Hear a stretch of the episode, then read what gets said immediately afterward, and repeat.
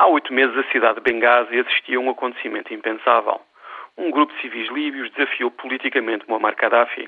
Estas pessoas queriam o seu país de volta. Gaddafi chamou-lhes raptos e prometeu caçá-los nas ruas e nos becos das cidades líbias. Tudo indica que o homem que governou a Líbia com mão de ferro nos últimos 42 anos morreu hoje ao fugir da cidade de Sirte, a sua última praça forte. Gaddafi foi um revolucionário que morreu às mãos de uma improvável revolução. A morte de Gaddafi e a queda da cidade de Sirte são a confirmação da libertação da Líbia. Vem aí agora um outro combate, o combate da reconstrução política e económica de um país cheio de esperanças e expectativas. Os civis que fizeram a revolução sabiam o que não queriam.